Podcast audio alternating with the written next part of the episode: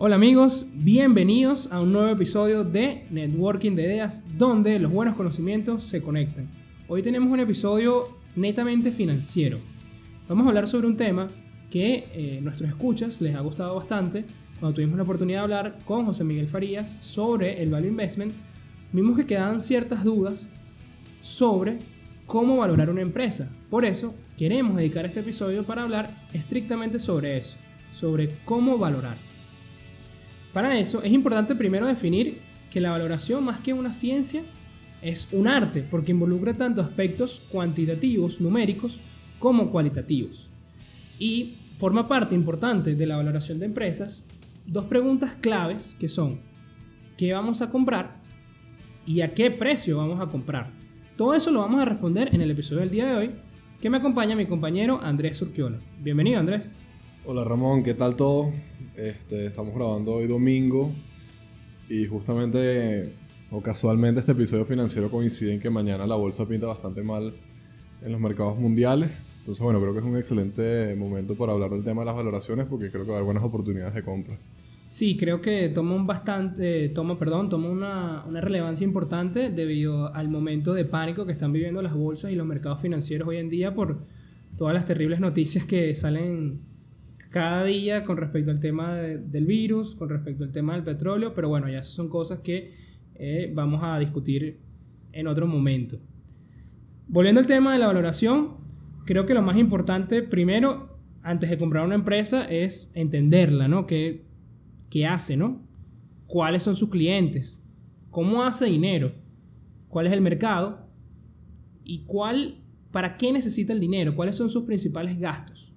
Así como también cuáles son los riesgos más importantes, que puede hacer que la empresa pierda dinero de un año a otro o que puede haberse afectado en su operación normal, ¿no? Esto es lo primero que deberíamos saber antes de hacer cualquier método de valoración, responder a estas preguntas. También es importante, antes de valorar una empresa, uno de los consejos más significativos que he podido leer o que he escuchado de varios inversionistas es que tú puedas decir tu tesis de inversión, es decir, por qué comprarías una compañía o las acciones de una compañía, puedes explicarlo a un niño o a una persona que no sepa absolutamente nada de finanzas. Eso debería ser lo primero. Claro, porque ahí lo que estás demostrando es que entiendes el modelo de negocio, así como la propuesta de valor de la empresa, y que la puedes definir en 10, 15, 30 segundos. Así si te toma mucho explicarla es porque realmente no lo entiendes bien. Exacto. Y ahí surge, si no lo entendemos, surgen más riesgos asociados. Bueno, primero para valorar, ya entrando en el tema, necesitamos entender qué son los múltiplos. ¿Puedes ayudarme con esto, Andrés? Sí, claro. Bueno, básicamente los múltiplos son indicadores que, como su nombre lo dice, son múltiplos, son las relaciones entre dos variables. Existen muchísimos múltiplos, pero en el episodio de hoy vamos a hablar principalmente de tres. Que los más importantes. Los más importantes o los más, eh, yo también diría básicos, pero no por básicos, diría que son... Eh, no son menos importantes. Menos importantes, sino más bien son, son simples, pero son excelentes. Dicen mucho. Exactamente. Em, el primero es el, lo que se conoce como valor según libros, valor en libros o en inglés book value, que para los que, si alguien nos escucha y es contador administrador, probablemente entiende que es un término bastante contable. Y básicamente lo que te dice es cuánto vale la empresa de acuerdo a sus registros contables. Es decir, si yo tomo todos sus recursos, que son los activos, y tomo todas sus deudas, que son sus pasivos, y los restos, y lo divido entre el número de acciones que existen, cuánto dinero me corresponde a mí como accionista. También se puede interpretar como el valor de liquidación. Es decir, si yo agarro la empresa y pago todas las deudas, ¿cuánto es el dinero que me queda hoy a mí como accionista? Es una metodología muy simple, pero te enseña mucho cómo es la fotografía de la empresa hoy. No te dice cuál va a ser el rendimiento de la empresa en el pasado, ni tampoco cómo va a ser en el futuro, pero simplemente te dice cómo es ella hoy en mí. Es muy simple, pero te ayuda a entender dónde estás parado. Es decir, Andrés, si lo vemos como un pedazo de pizza, es el valor que tendría mi slice, ¿no? Exactamente. Siendo tu slice una acción de la compañía. Ok, bueno, así es más fácil. ok. Ahora vamos con el que es price to earnings, que también se conoce como la relación entre el precio y las ganancias de la compañía. Este es un poquito más complicado, pero lo que te dice es en cuánto tiempo se va a pagar mi inversión, asumiendo que la compañía va a continuar ganando la misma cantidad de dinero en los años siguientes. Es decir, lo que hacemos es que tomamos el precio de la compañía y lo dividimos entre las ganancias actuales que tuvo la compañía. Por ejemplo, si la compañía ganó un dólar por acción el día de este año y la empresa vale 10 dólares, eso nos daría una división de 10. Es decir, si la compañía gana un dólar de aquí a 10 años, yo recuperaría mi inversión en ese periodo de tiempo. Entonces, a diferencia del indicador anterior, lo que nos dice es que la compañía va a seguir produciendo esa cantidad de dinero en los años siguientes y en cuánto tiempo va a recuperar esa inversión. Y como pueden ver, es un múltiplo también. Bastante útil ese, ese último indicador que mencioné. Bueno, los dos, de hecho. Eh, hay un tema con el price to earnings o el PE, como se suele decir, que los ingresos, tú que tienes más dominio en este tema, eh, Andrés, que has tenido mucha más experiencia dada tu, tu, carrera y que es una ventaja para este episodio, vale la pena rescatar, Andrés es contador público, que has visto muchos más balances que yo, que los ingresos de las compañías no suelen ser iguales todos los años, ¿no, Andrés? Y pueden ser muy volátiles. Así es, el tema con el price to earnings es que tú estás tomando solamente lo que ganó la compañía en el último periodo, pero tú no sabes qué pasó antes de eso. Es decir, si tú tomas, por ejemplo, un año en el que una compañía ganó muchísimo dinero, puede estar sesgado porque puede ser que los años anteriores no ganó esa misma cantidad de dinero y ese año extraordinario que tuvo fue por un evento particular. Entonces eso te puede y sobrevalora en ese eh, Exactamente. Y después puede pasar que el año siguiente gane muchísimo menos y te das un golpe. Entonces, yo creo que tanto en book value como price Nos ha pasado, perdón. Nos ha pasado. eh, yo creo que los dos indicadores son muy importantes, no se pueden usar individualmente, por eso yo creo que todos los métodos que vamos a hablar realmente hoy se pueden utilizar un poco como combinados. Correcto. Uno solo no te genera, igual que los indicadores financieros en general, uno solo no te va a generar un análisis completo. El tema es cuál peso tú le asignas a cada uno. Pero yo creo que tanto book value como el PE tienes que analizarlos no en un momento específico, sino cómo es el track record o cómo han sido históricamente esos indicadores. También quiero rescatar que el PI te sirve para comparar otras empresas. Sí, totalmente. Bueno, igual, igual el book value también. O sea, claro, también. Si tú tienes un indicador de mercado de book value, de PI, que está en 10, por ejemplo, y tienes una compañía que tiene más o menos las mismas características y está en 5, creo que vale la pena hacerse la pregunta. Una oportunidad de inversión. Porque, ¿qué pasa? Muchas acciones, como sabemos, están a precios diferentes. Y suele, eh, suele pasar esa mala costumbre de la persona, no, que Amazon está, está mucho más cara que Google, por ejemplo, porque una acción de Amazon vale 2.000 dólares y una acción de Google vale 1.000, pero realmente no. Entonces ahí el PI puede darnos una... No nos va a decir exactamente si está más barato o no, pero sí nos da una proporción, nos da una medida para compararlo, como meterlo en la misma moneda, por así decirlo. Exactamente, es que los indicadores y la belleza de, de los múltiplos, los indicadores en general, es que son, es un termómetro para medir con la misma vara diferentes negocios. Porque tú puedes tener una empresa que vale 3 dólares y está cara, y puedes tener Amazon en 1000 dólares y está barata. Ojo, no estoy diciendo que sea así. Pero mm, el precio por sí solo, así como las ganancias por sí solas, no son indicadores, sino son valores absolutos individuales. Y un último múltiplo que nosotros eh, utilizamos en nuestras prácticas de valoración es la relación de precio con respecto a las ventas, que en inglés se conoce como price to sales.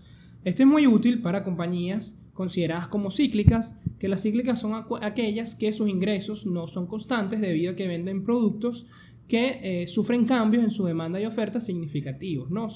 suelen ser esas empresas que los productos se venden mucho más a crédito que a cash o en efectivo, a diferencia de empresas no cíclicas como son el consumo de alimentos, el consumo de bebidas, que son cosas que normalmente consumimos a diario y vamos a seguir siempre comprando independientemente de cómo le va la economía. Como un ejemplo, una compañía cíclica puede ser las empresas que hacen automóviles, porque cuando la economía no está bien, cuando haya tasas de desempleo muy altas, no hay buenos salarios, las ventas de automóviles bajan.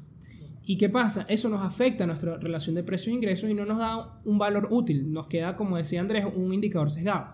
Por eso tenemos que ver también la relación de los precios con las ventas. Porque a diferencia de eh, de cómo se ve afectado por ese margen de ganancia, podemos ver si realmente la empresa sigue vendiendo, independientemente de que sus precios hayan sido más bajos, a nivel de volúmenes, si se sigue manteniendo las ventas constantes, eventualmente esos precios van a subir y nos van a dar una oportunidad de, de compra.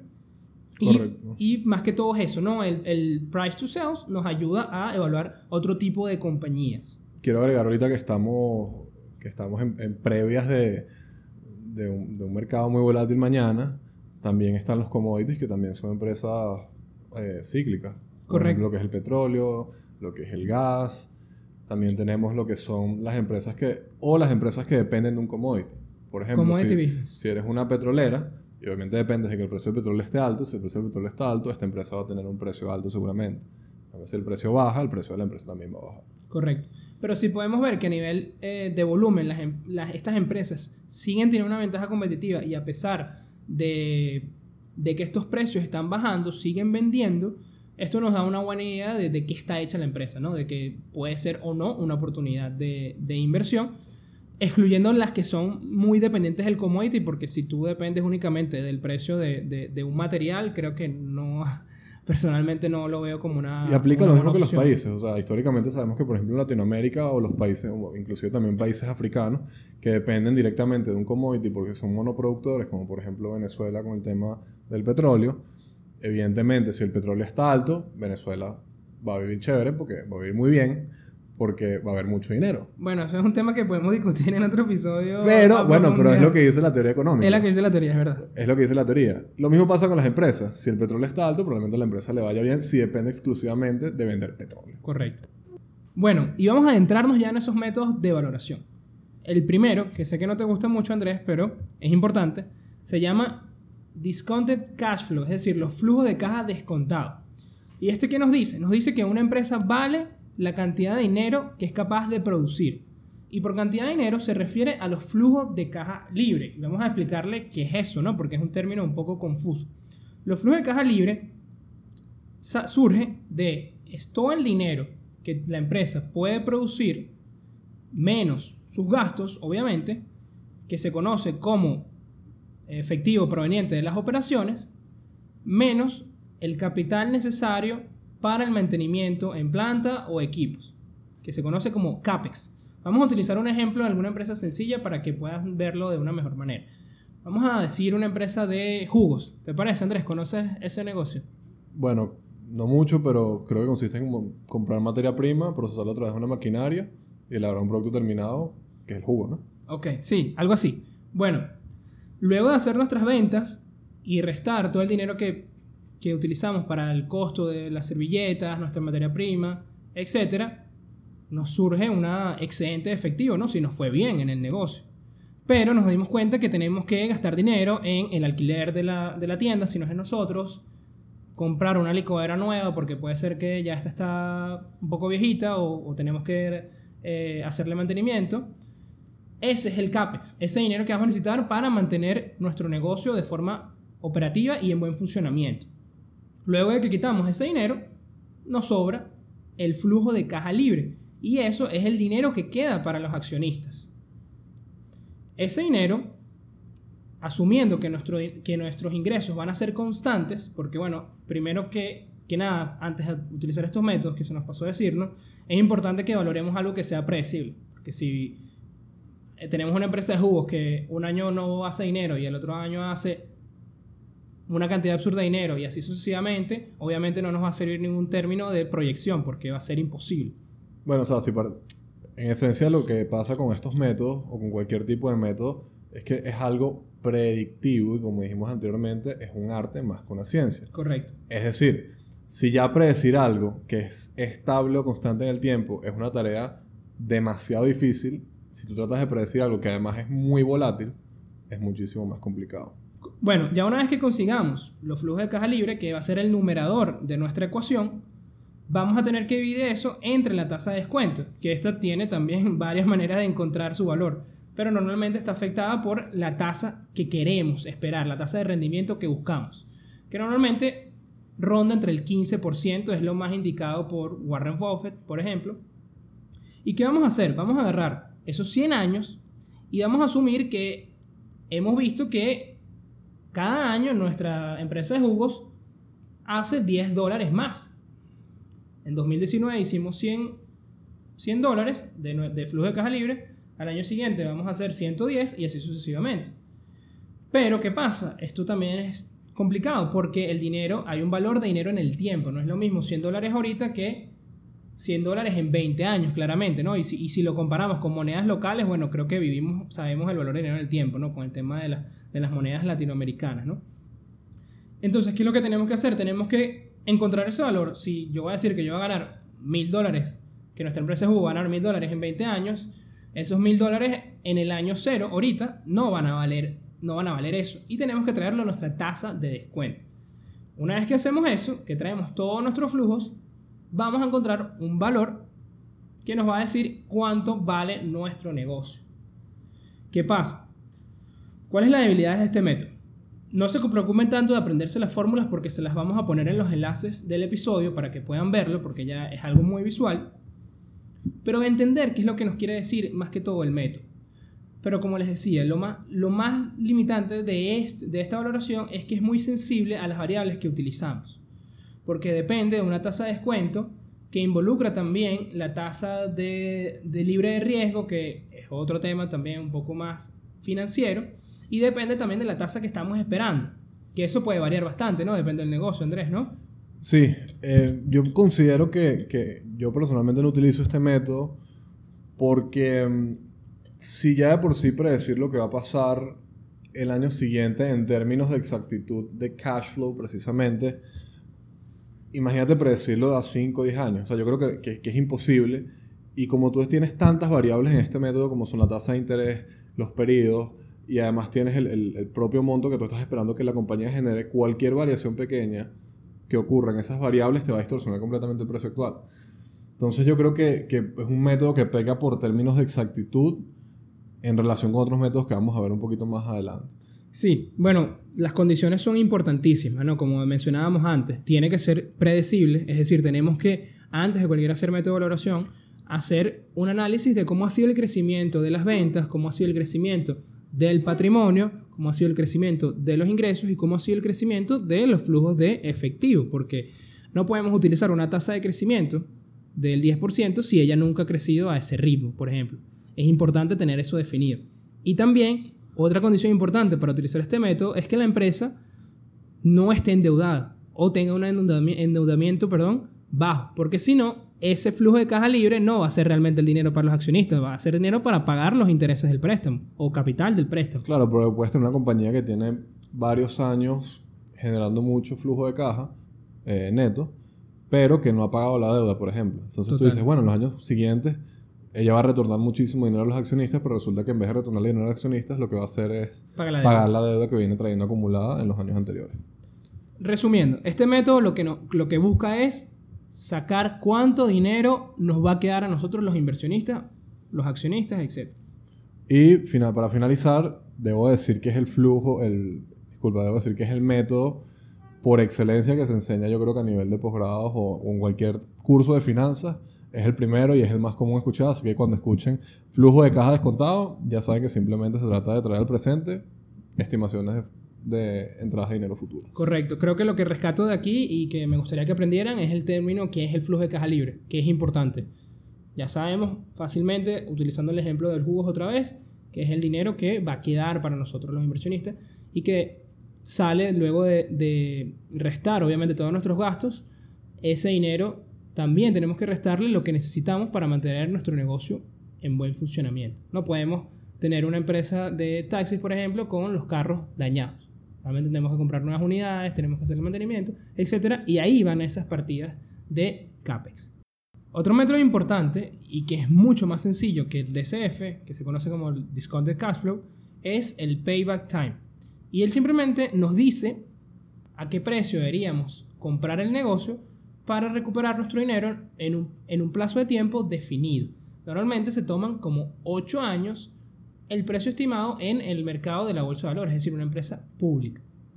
¿Cómo se ve esto con números? Volviendo a nuestro ejemplo de nuestra empresa de jugos. Si nuestra empresa de jugos hace 100 dólares al año y nos las vende a un precio de 1000 dólares para tener el control de ella, nos tomaría 10 años recuperarla. Por lo que no, no podríamos comprarle ese precio. Tendríamos que negociarla a un precio más bajo o comprar un negocio que dé 125 dólares y así recuperaríamos nuestros 1000 dólares en 8 años. Sigue las mismas premisas que el método anterior, es simplemente proyectar los flujos de caja libre a un crecimiento constante en el futuro, pero a diferencia del método anterior, una de sus debilidades es que no toma en cuenta el valor de dinero en el tiempo. Bueno, importante también que esa tasa de crecimiento que estemos utilizando para nuestros cálculos esté soportada por el crecimiento histórico o por algún análisis que se le está haciendo a la compañía.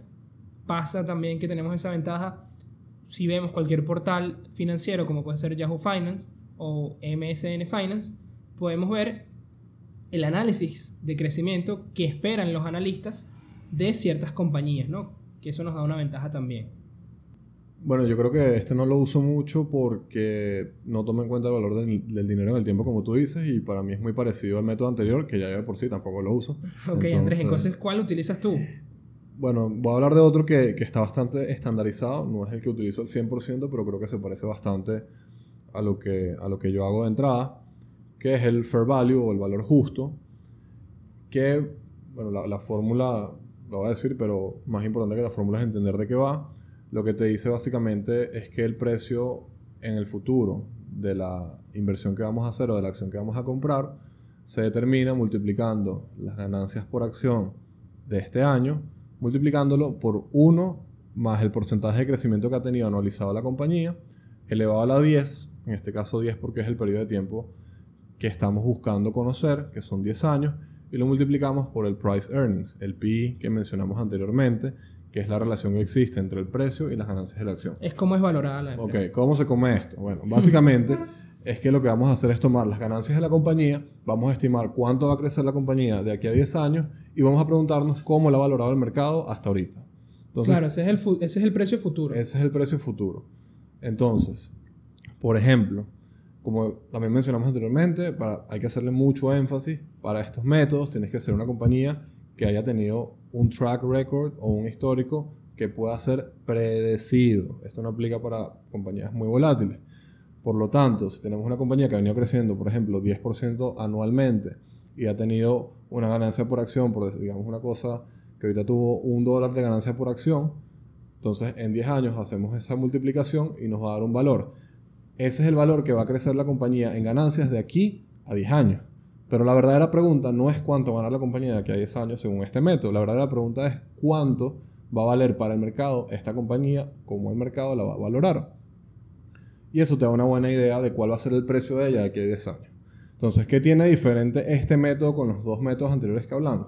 Bueno, primero que toma en cuenta es las ganancias por acción. No toma en cuenta el free cash flow. Que contablemente las ganancias por acción son diferentes al free cash flow o al flujo de caja libre porque ya esto es un método más contable donde entran otros, otras partidas o entran otras cuentas que no son solamente el efectivo proveniente de operaciones, que por eso es que los métodos anteriores a mí me parece que son un poco simples, además es muy inexacto, porque tú no estás tomando en cuenta en ellos partidas como por ejemplo pueden ser los intereses, eh, no estás tomando en cuenta las amortizaciones de activos intangibles, etc. No estás tomando en cuenta muchas cosas que al final al final del día sí te afectan en las ganancias del accionista. No estás tomando en cuenta tampoco los impuestos, por ejemplo. o sea, a mí no me importa como accionista, sí me importa, disculpen, pero a mí lo que más me importa al final del día es cuánto gana como accionista. A mí no me importa si la compañía hace 100 dólares en los ingresos o hace 50 a nivel operativo. O sea, importa, pero al final del día lo que importa es realmente cuánto me queda a mí. Y la ganancia por acción es lo que realmente me queda a mí como accionista. Ojo, esto es un debate que se, se extiende, porque hay personas que dicen, a mí lo que me importa es cuándo suena la caja registradora al final del mes. Claro, porque el tema que tú lo decías y diste en el clavo es que los ingresos no incluyen partidas de efectivo. Exactamente. Pueden ser, eh, recuerden, o bueno, les indicamos que hay varios métodos de contabilidad, está el método de accrual y el método del cash, y pueden ser ingresos que realmente no, han, no se han facturado exactamente. O por ejemplo, si tú tienes una compañía que tiene una inversión en otra compañía y el valor de mercado de esa otra compañía aumenta, eso no es cash flow. Pero la compañía vale más ahora porque la otra compañía vale más, lógicamente. Entonces, hay muchas cosas que no entran en los métodos anteriores que aquí sí entran y por eso me gusta más. Ahora, ¿qué es lo que no me gusta de este método? Que por eso digo que lo uso parcialmente. Que aquí se incluye una variable externa a la compañía, que es el tema del PI. ¿Por qué? Porque tú vas a agarrar el performance o vas a agarrar el desempeño de la compañía y tú le incorporas una variable, es cómo el mercado la valora. No estoy diciendo que esté bien o esté mal, a mí no me gusta particularmente. Me parece que tiene a favor el argumento de que te, da una referencia de que a nivel de mercado cómo la va a valorar la gente. Pero a mí como inversionista, a mí Andrés Urquiola, lo que realmente me importa es cómo le va a la compañía.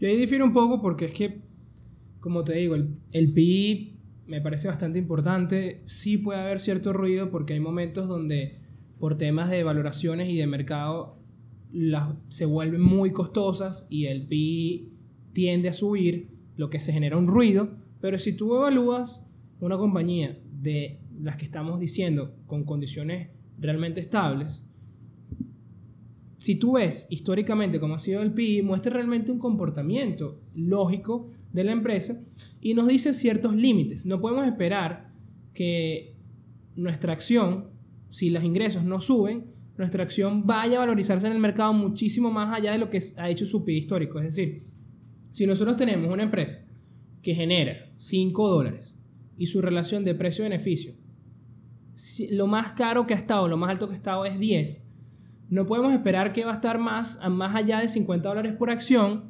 si no sube esos ingresos. Entonces sí queda bastante claro que, o te queda bastante claro a ti Andrés, que es como cierto límite tanto para arriba como para abajo. Me dice qué tan bajo puede llegar a estar valorada como qué tan alto. A mí me gusta muchísimo involucrarlo en los, en los cálculos. Sí entiendo tu punto porque, bueno, puede pasar con estas empresas que están de moda ahorita, que, bueno, no sé si van a estar de moda mañana. que tienen unas valoraciones con un, precio-beneficio muy, muy, muy alto. Es decir, son empresas que ganan un dólar y las acciones valen 100, 200 dólares por acción. Pero probablemente esas empresas no cumplen las condiciones para hacer este método de valoración. Ellas tienen otros métodos de valoración. Entonces, esa es mi, mi defensa para, para, este, para este método, Andrés. Yo lo uso muchísimo, es el que más utilizo, honestamente. Faltó decir que eh, obviamente eso es un precio futuro una vez que utilizamos las fórmulas, como les digo. No se preocupen tanto por el tema de las fórmulas, porque además de eso, a los que estén interesados, podemos enviarle un modelo Excel que ya tiene todos los cálculos preautomatizados, simplemente tienen que cambiar los, la, data para la compañía que está analizando y podrán calcularlo. Lo importante es que lo entiendan, ¿no? Y una vez que calculemos ese precio futuro, obviamente tenemos que traerlo al presente, ¿no? Si mil dólares en el futuro, ¿cuánto va a valer ahora? Y para eso tenemos que usar una tasa de descuento que la que normalmente yo utilizo, como les mencioné anteriormente, es del 15%. Y bueno, eso nos da un valor actual. Y ese valor actual tenemos que incluir un término que no habíamos dicho, que es el margen de seguridad. Normalmente es el 50%, entonces lo que hacemos es dividirlo entre dos a ese precio. Vamos a verlo con un ejemplo. Hacemos nuestro análisis para nuestra empresa de jugos. Nos da que el valor futuro es de 100. Pero una vez que lo traemos al presente, nos dice que esos 100 dólares son realmente traídos al 15% de descuento en 10 años, son realmente 20 dólares, por ejemplo. Pero 20 dólares es su valor justo. Nosotros tenemos, como dice Andrés, tenemos egos en las valoraciones, ese crecimiento que nosotros le estamos poniendo a la empresa puede que no se dé, pasan muchos factores que ven afectada a la compañía, entonces tenemos que tener un margen de seguridad. Oye, no puedo comprar en 20 porque mi análisis no puede perfecto, mi análisis incluye estimaciones. ¿Qué hago? Lo divido entre dos. Es decir, mi precio de entrada o el precio que debería estar dispuesto a asumir para esta inversión es de 10. Sí, obviamente estoy de acuerdo con el margen de seguridad, como conversamos en el episodio con José Miguel Farías, para todo lo que es el value investing es 100% necesario, que básicamente es preguntarte si todo lo que sale mal puede salir mal, yo aún estoy bien parado. Sin embargo, no estoy de acuerdo con que siempre se aplique un 50%, porque puede haber empresas en las cuales tú apliques apenas un 20%, o habrá empresas en las que apliques el 95% de margen de seguridad porque la empresa es O el 30%, ¿no? Cuando es una empresa premium también. O el 30%, o es que eso depende. Y eso es lo que hago. Con ese tema voy a enlazar el, el siguiente tópico, que es el tema de cuánto margen de seguridad tomo o cuál es la tasa de interés a través de la cual yo voy a descontar. ¿Qué pasa? A lo largo del episodio hemos conversado que normalmente se aplica un 15%, eh, que es el rendimiento que buscamos, o se aplica un, un margen de seguridad del 50%. Sin embargo, eh, bueno, también existen otros autores o existe gente que, que, que, dice que la tasa de descuento que se tiene que utilizar es la tasa libre de riesgo o la tasa libre de riesgo más una prima. Que vamos a hacer un paréntesis para explicar. La tasa libre de riesgo es básicamente la tasa que ofrecen los bonos del Tesoro de los Estados Unidos. Es decir, si tú agarras tu dinero y se lo prestas a los Estados Unidos, la probabilidad que ellos te paguen es 100% literalmente, porque ellos son los que emiten los dólares para pagarte. Correcto, no, no hay probabilidad de No hay probabilidad de que ellos no te paguen. Entonces, esa tasa existe en el mercado y por eso se conoce como tasa libre de riesgo. Es decir, es lo mínimo que tú puedes esperar por colocar tu dinero en alguna inversión. Entonces, normalmente lo que se utiliza para tú calcular cuánto vale una inversión hoy, o cuánto vale un flujo de caja en el futuro hoy, o cuánto vale el precio de una empresa del futuro el día de hoy, es esa tasa libre de riesgo más una prima, es decir, más un porcentaje, que sería el riesgo que tú asumes por colocar tu dinero ahí. Y aquí es donde empieza la verdadera discusión, que es a lo que yo quiero llegar. Es decir, en mi opinión, tú no puedes descontar es decir, o tú no puedes analizar las mismas empresas, todas las empresas o todas las inversiones con la misma tasa. ¿Por qué? Porque tú debes analizar cada negocio tomando en cuenta dos variables, siendo estas el rendimiento que yo espero y el riesgo que yo estoy asumiendo. Y eso es algo que depende de cada empresa o de cada inversión. Es decir, yo no puedo cortar con la misma tijera dos inversiones diferentes, porque es como comparar peras con manzanas. ¿Puedes darme un ejemplo ahí, Por supuesto, ya que estamos en, en pre-crash de mercado. No digas esas cosas, no vale. Estoy, no estoy diciendo, no estoy diciendo Nostradamus ni mucho menos, pero bueno, las cosas pintan feas para mañana y han estado feas las últimas semanas. Evidentemente yo no puedo valorar con el mismo riesgo, y esta es una opinión personal, lo que puede ser, por ejemplo, meter el dinero ahorita en Tesla, por decir algo, que es una empresa que ha subido mucho de precio y tiene un prospecto de ventas muy grande y etcétera, y no estoy diciendo que le vaya a ir bien o le vaya a ir mal, pero para mí es una inversión más riesgosa de repente que colocar el dinero, por decir algo, vamos a irnos al extremo, en los bonos del Tesoro de los Estados Unidos. O sea, lógicamente, si yo voy a colocar el dinero en Tesla, yo espero que me dé un rendimiento mayor. Claro. Que colocarlo, que prestárselo al gobierno de los Estados Unidos. O otra empresa que ya tenga mucho tiempo. Bueno, vamos a decir, por ejemplo, ¿qué te parece? Coca-Cola. Coca-Cola, el clásico de Warren Buffett. O sea, yo creo que para cualquier persona del mundo que tú le preguntes hoy, si, si tú le preguntas dentro de 10 años, ¿Coca-Cola va a estar aquí en el mundo? Yo creo que todas te dirían que sí. Tú le preguntas a otras personas si dentro de 10 años Tesla va a estar aquí, al menos una persona te va a decir que no. Entonces, evidentemente... O no sabemos. No o no lo sabemos, exactamente. Entonces, hay un riesgo mayor en Tesla. Por ende, si yo voy a valorar Tesla con cualquiera de estos métodos, yo tengo que aplicarle una tasa de descuento o una tasa de interés, depende de cómo lo veas, mayor que lo que le aplico a, Coca-Cola, lo que me va a dar un margen de seguridad también mayor Mucho si más lo voy a aplicar. Correcto. Bueno, creo que lo importante en estos métodos es entender que hay dos tasas, ¿no? Hay una tasa en el numerador, que es nuestra tasa de crecimiento, que para cerrar el tema del fair value, el método del valor justo, a pesar de que tomamos ingresos, muchos autores o muchos analistas utilizan como tasa de crecimiento cómo ha crecido históricamente el patrimonio de la compañía. O simplemente toman, si los ingresos son predecibles, toman ese, ese, ese porcentaje de aumento que han tenido los ingresos en un periodo de tiempo que normalmente va de, de entre 10 a 5 años. A mí me gusta 10 años. Si eres inversionista a largo plazo, me gusta tomarlo. Esa es nuestra tasa que va al numerador en cualquiera de los métodos que estamos utilizando. Y el denominador es lo que estamos discutiendo, justamente Andrés y yo, que es la tasa de descuento. Es lo que nos da nuestro margen de seguridad y también lo que nos dice lo que involucra el valor de dinero en el tiempo, porque es clave, para todos estos métodos es clave entender, es lo primero que queríamos entender, que como hay un horizonte de inversión que son 10 años, 100 dólares ahorita no vale lo mismo que 100 dólares en el futuro y el poder adquisitivo se va delimitando y lo sabemos todo que es por la inflación, que va comiéndose de cierta manera lo que podemos comprar. Resumiendo los métodos más importantes. DCF, Discounted Cash Flows. Necesitamos flujo de caja libre y vamos a proyectar ese crecimiento con el histórico que ha tenido. Justamente ese, ese rubro. Para el payback time, igual. Para el fair value, es diferente. Aquí utilizamos los ingresos de la compañía y vamos a proyectar esos ingresos al crecimiento que han tenido históricamente ellos o podemos también tomar la tasa de crecimiento del patrimonio porque como dice Warren Buffett a largo plazo el crecimiento del patrimonio tiende a mostrar más la naturaleza del negocio, el valor del negocio, mejor dicho. ¿Qué otras cosas es importante, ya que hemos terminado con todos los métodos que íbamos a discutir el día de hoy, que deberíamos saber para poder valorar efectivamente una empresa? Es importante que las empresas tengan bajo grado de apalancamiento o baja deuda, porque como mencionamos anteriormente, afecta muchísimo los cálculos que vamos a realizar específicamente con el flujo de caja libre. También porque para un inversionista el verdadero riesgo no es la volatilidad del mercado, no es que yo hice una inversión y un día tengo 10% más, un día tengo 10% menos. No, El verdadero riesgo es la pérdida permanente de capital.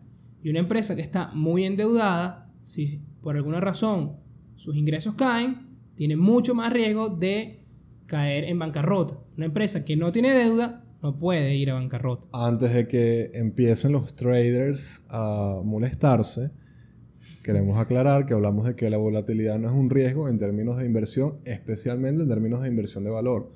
La volatilidad solamente es un riesgo si estás especulando en el mercado, es decir, si estás haciendo trade, lo cual no es lo mismo que inversión. Seguimos. Correcto, eso fue una buena observación, Andrés. Y creo que lo más importante del value investing y de la inversión de valor, del análisis fundamental, es la ventaja competitiva. Creo que sin eso no hay ningún análisis que funcione, porque es que, lo que es lo que debemos buscar y es lo que, y es lo que nos va a dar una garantía de que vamos a tener una inversión exitosa. Una ventaja competitiva es básicamente cuál cualidad o cuál característica tiene una empresa que no poseen las demás, pero más importante aún, que no poseen las demás y que las demás difícilmente van a replicar. Aquí voy a poner un ejemplo de un libro que estoy leyendo sobre Walmart y sobre Sam Walton, que básicamente la ventaja competitiva de Walmart eh, son los precios bajos. Pues. Correcto. Ellos se enfocan en los precios bajos. Ahora, ¿qué pasa? Todo el mundo sabe cuál es esa ventaja competitiva. ¿Por qué la gente no la aplica? ¿Por qué la gente no la tiene? ¿Por qué sus competidores no la tienen? Es muy fácil la respuesta, porque simplemente no pueden tenerla. ¿Por qué no pueden tenerla? Bueno, eso ya es otro tema. Por economías de escala, porque compran en grandes volúmenes, porque tienen unas eficiencias operativas altísimas, etcétera, etcétera, etcétera, etcétera. A lo que quiero llegar es que cualquiera que quiera competir con Walmart, en términos de precio, va a perder. Y si tú decides invertir en Walmart, tú puedes pensar, ¿cuál ventaja competitiva tiene Walmart?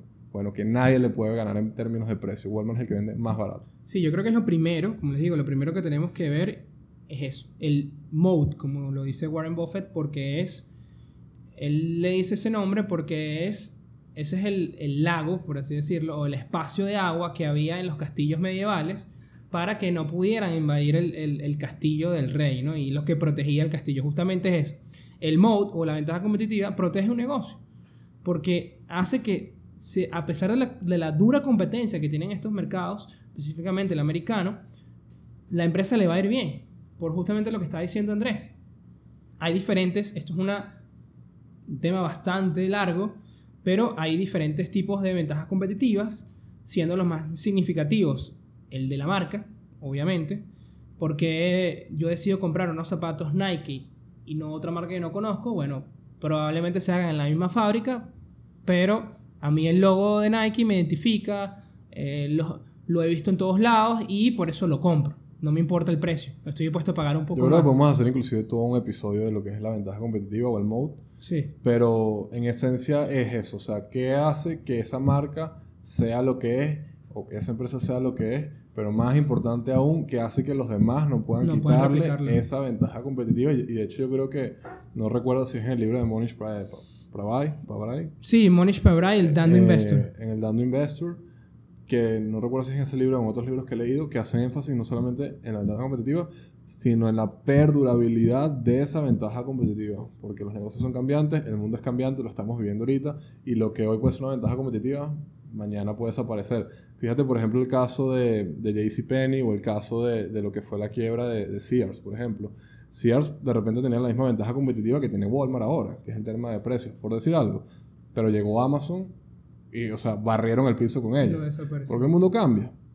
Entonces la pregunta que siempre hay que hacerse en todos los negocios es ¿cuánto tiempo va a durar esa ventaja competitiva? Correcto. Básicamente, para dejarles una breboca de lo que son las ventajas competitivas, son cuatro, eh, de acuerdo también a los, a los autores, pero son cuatro bien reconocidas, que son la marca, como explicamos, eh, el secreto, que fue el, la ventaja competitiva de Coca-Cola mucho tiempo, porque nadie sabía cómo hacer esa bebida. Ya sabemos, obviamente, que la ventaja competitiva de Coca-Cola ha madurado porque hay miles de refrescos que... que han intentado. Sí, y inclusive yo creo que ya hay algunas que deben saber igual, pero ya es un tema de marca también. Ya, ya... Claro, o, o, capaz saben mejor, o capaz son más sanas, o capaz te pagan por beberla, pero al final tú compras Coca-Cola. ¿Por sí, qué? Por la marca. Porque es Coca-Cola. Sí.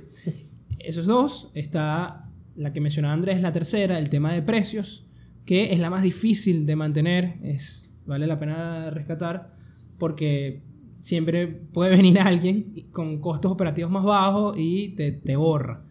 es, es- es difícil de mantener porque es lo, eh, miren todo lo que involucraba mantener costos bajos. Son, son una eh, eficiencia operativa al máximo. Materias eh, primas, lugares de compra, mano de obra, Es- relación con empleados, litigios legales, etc. Podríamos estar todo el día en esto. Sí, es muy complicado. Y la última es el tema de puente. Son esas empresas de servicio que es necesario que tú las utilices para tú poder funcionar. Un ejemplo de esta es el servicio eléctrico, cuando es una empresa privada. Tú necesitas pagarles a ellos. Es, es como la casita en el monopolio. Tienen que, tienen que estar ahí. Exactamente. Yo creo que, bueno, ya con eso cerramos. Eh, como se no sé si pudieron notarlo, al inicio hablamos mucho de la parte cuantitativa de lo que es la valoración y estas últimas premisas que dimos son de la parte cualitativa. Y por ende, aquí es donde con esto vamos a cerrar el episodio. Empezamos con una pregunta, que fue, o con dos preguntas, que fue, ¿qué es lo que voy a comprar y a qué precio? Que como se pueden dar cuenta es la parte cualitativa y la parte cuantitativa de cualquier valoración y de cualquier negocio. Entonces ahora yo te pregunto, Ramón, en tu valoración, ¿qué es más importante? ¿El qué o a qué precio? Yo creo que sin duda el qué, y me quedo con las citas de Warren Buffett y que dice, es así, es mejor comprar una compañía increíble a un precio justo que una compañía justa a un precio increíble. Al final lo que prevalece es la calidad. ¿Y por qué la ventaja competitiva le decimos que es tan importante? Porque el segundo aspecto, si lo vemos como una pirámide, el segundo eslabón de, de una valoración de la empresa o lo que nos afecta vendría siendo el management o el, equipo directivo, por así decirlo, porque ellos toman las decisiones importantes en cuanto al dinero que genera la empresa y cómo hacer más rentable. Al final, una empresa como Walmart, al final una empresa como Coca-Cola prácticamente se maneja sola y cualquiera, no, no por menospreciarlo, pero cualquiera con un cierto nivel, obviamente estamos hablando de personas de muy alto nivel, puede ser exitoso con estas empresas porque su misma ventaja competitiva las ha hecho prácticamente indestructibles. Entonces, yo voto por la calidad. Claro, siempre a un precio razonable, siempre tenemos que estar dispuestos a, a- a evaluar que va- no podemos pagar lo que sea por una empresa, no podemos enamorarnos de una empresa y comprarla a cualquier precio, porque ahí es donde también surgen errores. Entonces yo, es una muy buena pregunta Andrés y me quedo con eso, ¿no? Me quedo con que la calidad por encima del precio. Dame un porcentaje. Yo diría que sería un 65 a 70% y 30 el, el precio. Ok. ¿Y tú, Andrés, cómo lo ves tú? Yo me voy a ir por la mitad. Yo 50 y soy 50. 50 y 50 con el 100% de mi opinión. Es decir, ¿A ti te gustan los descuentos? yo amo los descuentos, pero te voy a decir por qué amo los descuentos y no es porque me importe más el precio que el qué, sino que en mi opinión muchas veces todas estas empresas que hemos dicho, como se han dado cuenta, las conocen, seguramente Coca-Cola, Tesla, Walmart, etc. Entonces, todo eso que dijimos ya está en el qué. La mayoría de las personas saben que esas empresas tienen una ventaja competitiva, saben que son excelentes, etcétera, etcétera, etcétera. Entonces, normalmente, esas empresas no solamente es que eso ya está en el precio, cuando uno dice que eso ya está en el precio, es que lo que tú estás pagando ya la gente lo sabe, sino que normalmente están caras. ¿Qué quiero Sí. decir? Que tristemente, conseguir una inversión que cumpla con los términos del value investing, en mi opinión, es mucho más difícil conseguirlo en empresas que la gente conoce y por ende tienes que buscar descuentos.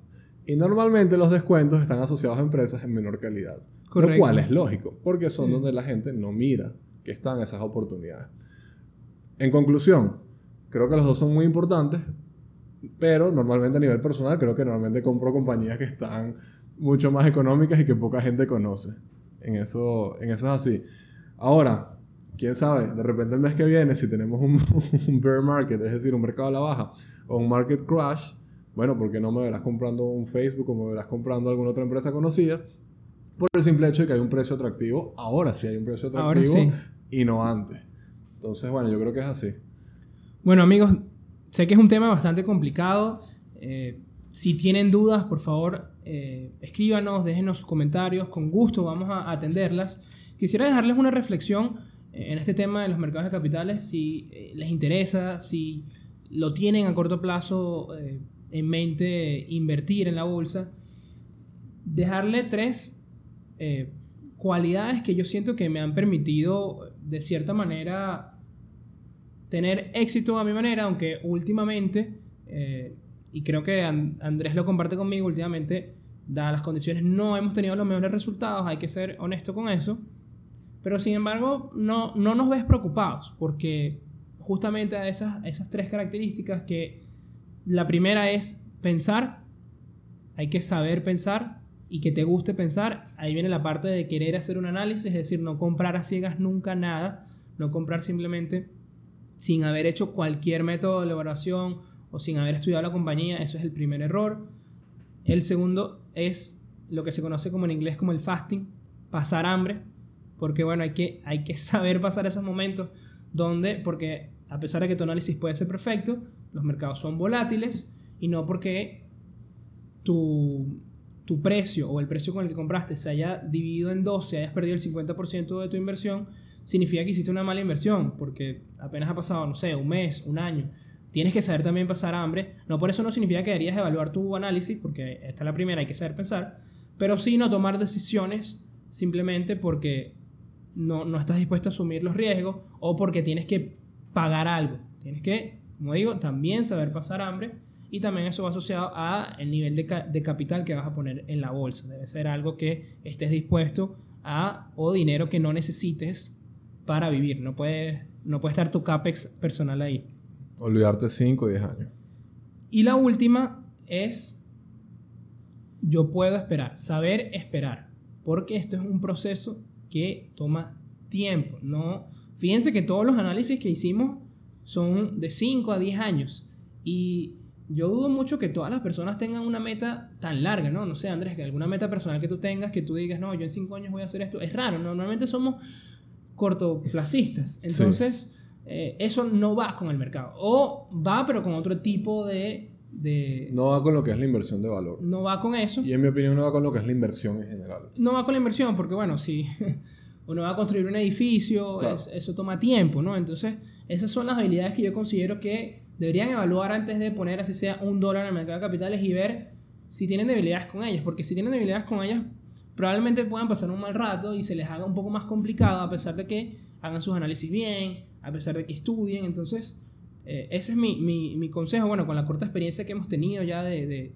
eh, en el mercado y que nos ha dado, nos ha protegido también de tomar malas decisiones, ¿no? Saber pensar, saber pasar hambre y saber esperar.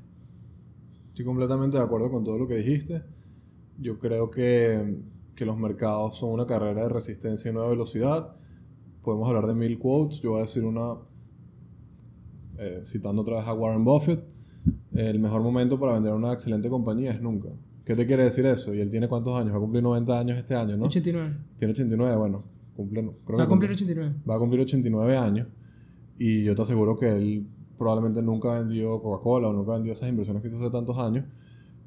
Porque realmente tú te casas con esas compañías y, aquí voy a hacer un, una breve, un breve ejemplo en la comparación de lo que es un poco el trade y, en la inversión. El trade es como cuando tú sales con, con una, una, mujer o con una chica y vas al cine y ya. Y bueno, ya tú después ves qué pasa. Okay. Hermano, la, la inversión o la verdadera inversión es que tú te casas con esa compañía. Y eso es una relación que vas a tener para siempre. A menos de que, bueno, evidentemente te equivoques, que puede pasar y te das cuenta dentro de 3 o 4 años que hiciste una mala inversión. Obviamente puede pasar. Pero siempre hay un riesgo. Siempre hay un riesgo, claro. Pero es una relación de largo plazo y la persona que se mete en los mercados a invertir, no necesariamente en los mercados, en cualquier negocio, tienes que entender que tú vas a ver los frutos es en el largo plazo. Eso también vale la pena rescatarlo, Andrés, que estos métodos nos sirven no solo para la bolsa de valores, porque para evaluar empresas privadas también, para evaluar negocios, nos sirven muchísimo. Para evaluar inmuebles, para evaluar cualquier cosa que sea una inversión, es decir, cualquier colocación de dinero que te va a generar un retorno en forma de riqueza. Eso es todo. Y por eso, y eso es lo bonito de la inversión en valor, que es algo que tú, a pesar de que está asociado a lo que es el mercado de valores, al final, si tú sabes evaluar un negocio, lo sabes evaluar en cualquier circunstancia. Y yo creo que esa es una de las. No va a caer en el tema del trade, porque creo que esos episodios vamos a hacer más adelante. Pero eso es una diferencia con el trade, con la especulación. La especulación es algo que tú no sabes lo que va a pasar realmente y es algo que más allá de los gráficos del mercado y el análisis técnico no puedes aplicarlo en términos de inversión o en términos de negocio. En términos de negocio no, no puedes aplicarlo. En cambio, el que es buen value investor, como dice Warren Buffett, él simplemente es bueno analizando negocios. Eso es todo. Sea en bolsa o sea fuera de la bolsa. O sea, que crea que tú agarras y le das un negocio en Tailandia a Warren Buffett que esté fuera de bolsa y él no sabe analizarlo, conchale, por favor. Es difícil. o sea, es un poco difícil. Yo creo que con eso ya cerramos y bueno, lo, lo que siempre decimos antes de, de irnos y antes de dar el dato de la semana, en el episodio de hoy no hicimos ningún tipo de recomendación de inversión, mucho menos con ninguna de las compañías que mencionamos. Más aún los invitamos a que ustedes mismos piensen y nos refuten si quieren en si estamos en lo correcto o no con las compañías que vimos, ¿por qué no? Correcto, y nos encantaría escucharlo. ¿Qué compañía quisieran que Andrés y yo analizáramos? Con gusto podemos hacer un video o un episodio sobre eso. Y como dice Andrés, esto es simplemente nuestra experiencia y para Edu- ser tomado como... Educativo e informativo. Y bueno, es el momento del dato de la semana.